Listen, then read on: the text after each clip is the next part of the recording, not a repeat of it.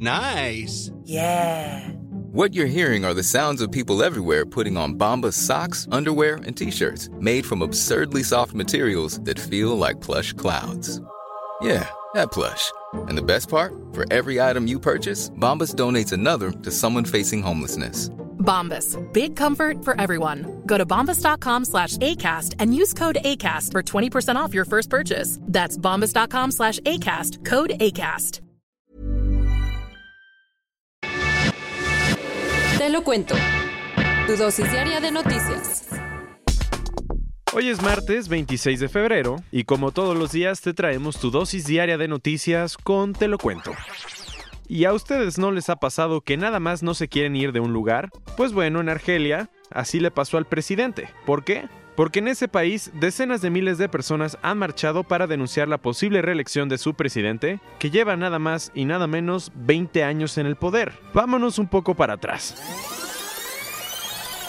Desde el viernes pasado las manifestaciones no han parado, pues los argelinos han salido a protestar en contra del plan que tiene el presidente Abdelaziz Bouteflika para postularse en las próximas elecciones y convertirse en el líder del país por quinta vez.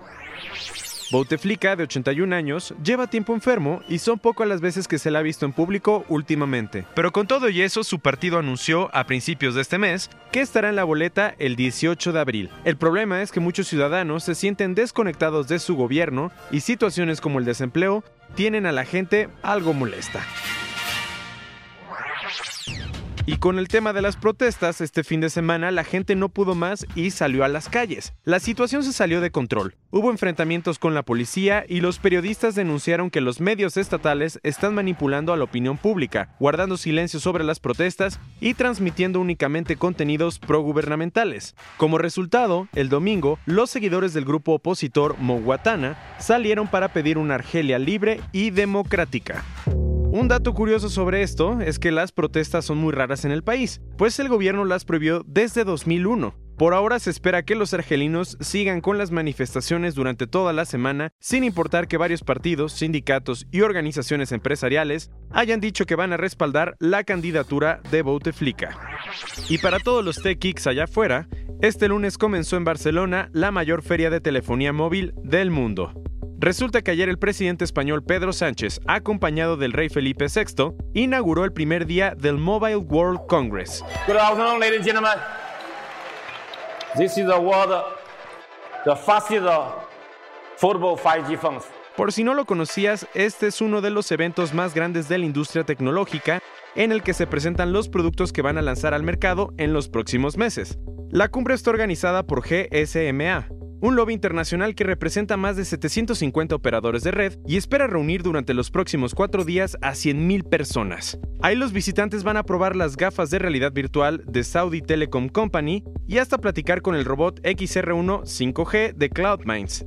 Y real, el invitado más especial de todos, Huawei, pues es uno de los mayores fabricantes de equipos de telecomunicaciones del mundo y el líder en la creación de redes inalámbricas ultra rápidas 5G. Lo que sí es que este gigante chino está rodeado de controversia, pues según el gobierno estadounidense, tiene demasiado poder y representa una amenaza para su seguridad nacional, tanto que hasta lo acusa de haber robado secretos comerciales y en Morelos ya tienen luz verde. Después de un fin de semana de consulta ciudadana, ayer se dio el sí a la termoeléctrica en ese estado. Acuérdate que el presidente Andrés Manuel López Obrador impulsó una tercera consulta, después de que los mexicanos votaran por el nuevo aeropuerto de la Ciudad de México y el Tren Maya, sobre la posibilidad de echar a andar una planta energética en el sur del país, que se terminó desde 2017.